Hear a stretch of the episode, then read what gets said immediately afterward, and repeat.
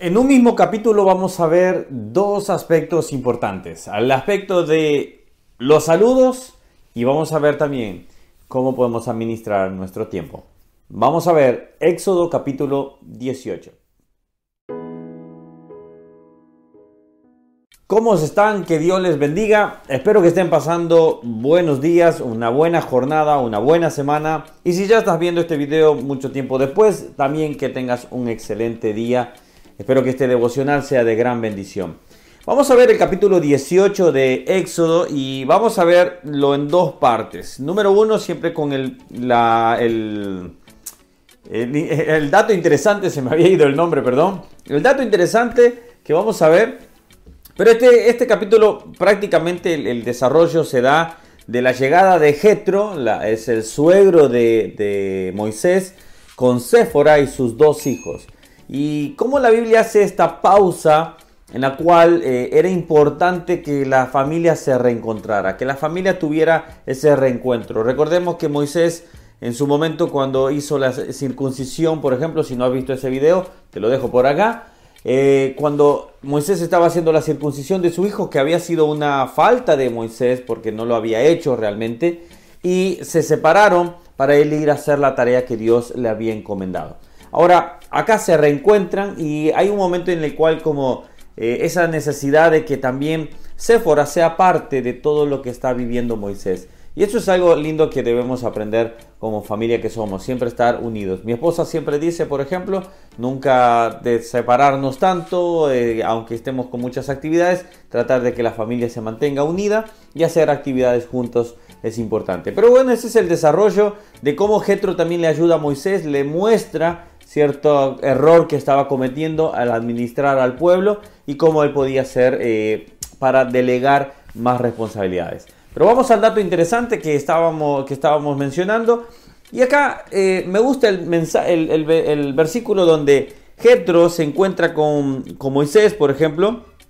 Y acá se dan un saludo. Así que quiero que me acompañes a este versículo. El versículo dice, y Moisés salió a recibir, versículo 7, y Moisés salió a recibir a, a, su suegro y se inclinó y lo besó.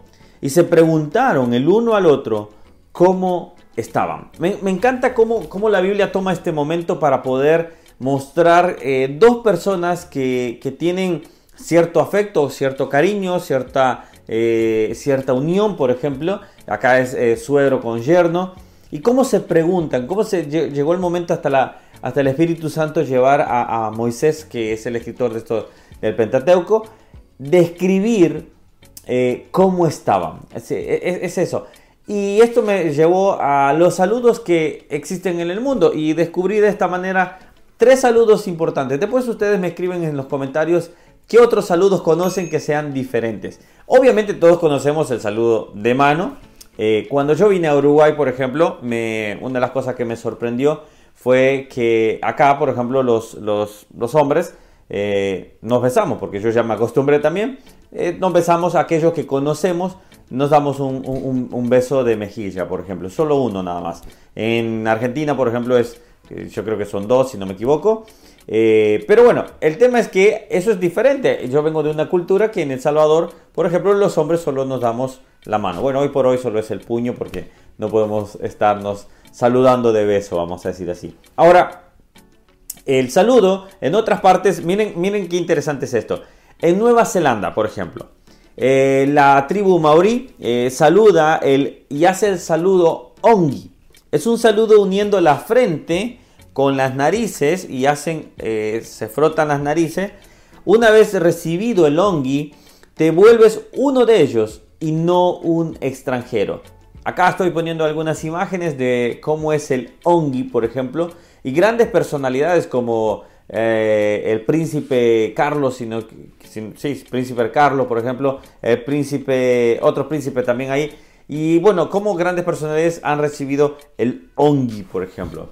Así que se los dejo acá para que lo vayan viendo. Después está en, Japón, recordamos esto, el ojigi, que es eh, Japón o Corea del Norte. Es una reverencia que se realiza eh, como respeto y con las manos obviamente hacia atrás y se inclinan hacia adelante, hacia la otra persona para dar ese saludo. Entre más inclinación es como la más, respeto estás eh, dirigiendo hacia esas palabras. Acá estoy dejando imágenes para que vayan eh, apreciando también.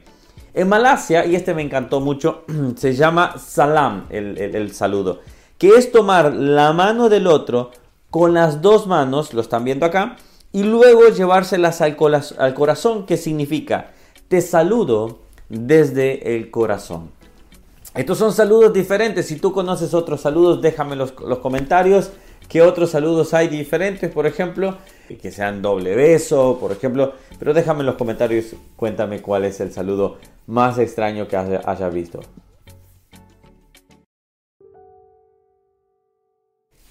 Pero bueno, vamos a pasar ahora a la reflexión de este día y vamos a ver lo que Dios quiere hablar hacia nosotros. En un momento cuando Jetro llega y ya habían tomado un instante de poder convivir, Moisés le había contado lo que Dios había hecho en su vida, Jetro se da cuenta de una situación y miren lo que pasa. Desde el versículo 13 dice, aconteció que el día siguiente se sentó Moisés a juzgar al pueblo y el pueblo estuvo delante de Moisés desde la mañana hasta el atardecer.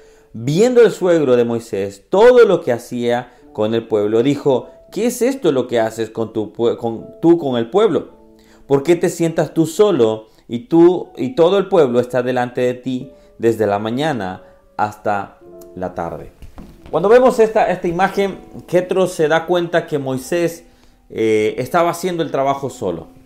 Estaba haciendo de una manera incorrecta porque tenía personas que podía hacer.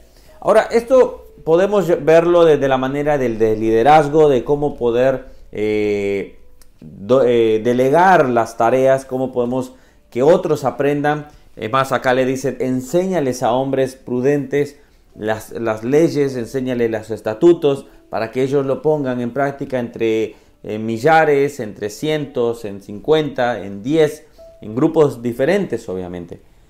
Pero cuando estaba preparando este devocional, también vino a mi corazón esta palabra y creo que puede ser de bendición para tu vida. En muchas veces eh, queremos atender muchas cosas nosotros personalmente. Queremos atender todo lo posible nosotros.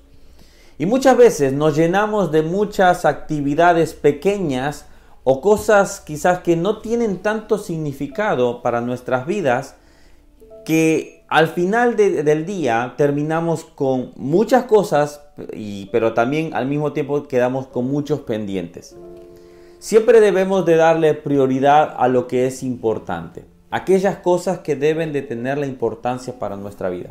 Vuelvo a decir, esta palabra puede ser muy, muy precisa para el tema del liderazgo, pero creo que va a bendecir esta palabra también a tu vida. El punto es lo siguiente, que nosotros debemos administrar nuestro tiempo para con nuestra vida cristiana, para con nuestra vida familiar, para con nuestra vida personal, con nuestra vida eh, laboral, etcétera, etcétera. Ahora, nosotros debemos aprender a administrar el tiempo de tal manera que nosotros podamos eh, saber que es importante. Me gustó una reflexión un día que la vi que un maestro tomaba un tarro y tomaba diferentes eh, elementos, por ejemplo. Tomaba pelotas de golf, tomaba, por ejemplo, canicas o bolitas, como se diga en tu país, y después tomaba arena. Y decía, si yo pongo primero la arena, estaré llenando mi vida de cosas pequeñas, pero al mismo tiempo después las cosas importantes no tendrán espacio. Así que empezó a hacer el, ejercicio de poner las pelotas más grandes. ¿Qué significan las pelotas más grandes? Las cosas importantes de tu vida. Tu familia, tu vida con Dios, eh, tus amigos, eh, esas vidas de salud que debes de cuidar, etcétera, etcétera. Esas cosas importantes.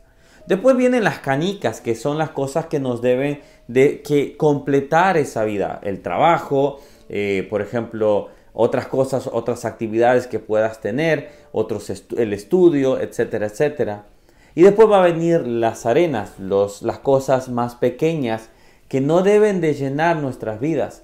Ese momento de ver quizás una película, ese, etcétera, no sé qué mencionar, pero esas cosas que nos roban esos tiempos más preciosos para las cosas más importantes. Moisés estaba lleno de muchas actividades, pero no lograba administrar su tiempo para poder tener efectividad. Así que Jetro le enseña que debe de delegar esas cosas. Quizás tú estás en un momento en el cual debes de saber qué es prioridad para tu vida. Siempre debemos de tener la prioridad en primer lugar a Dios. Dios debe de tener ese primer lugar. Si tu vida cristiana está eh, quizás no teniendo el mejor momento, piensa cuánto tiempo estás dedicando para con Dios, cuánto tiempo dedicas en leer la palabra, cuánto tiempo dedicas en adorar al Señor, cuánto tiempo dedicas en asistir a la iglesia, por ejemplo. Y después vas viendo esos puntos en los cuales debes ir mejorando.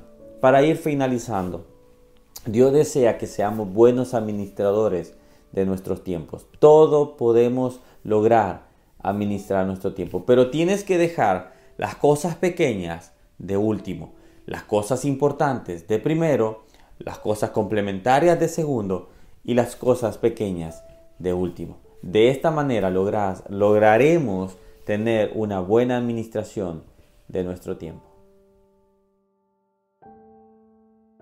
Espero que esta palabra te haya bendecido. Eh, yo lo vi hace un tiempo atrás y creo cada día poder ponerlo en práctica. ¿Qué es aquello importante? A veces eh, podemos estar haciendo llenos de actividades y perdernos quizás momentos hermosos. Así que bueno, dime qué te bendijo, dime qué fue la bendición. Se me está alargando este video mucho, pero bueno, vamos ahí. Espero que sea haciendo bendición. Si no te has suscrito a este canal, dale acá, por ejemplo, y dale a la campanita para que te avise cada vez que subimos un nuevo video. Que Dios les bendiga, que pasen un lindo día y nos vemos mañana en el siguiente devocional.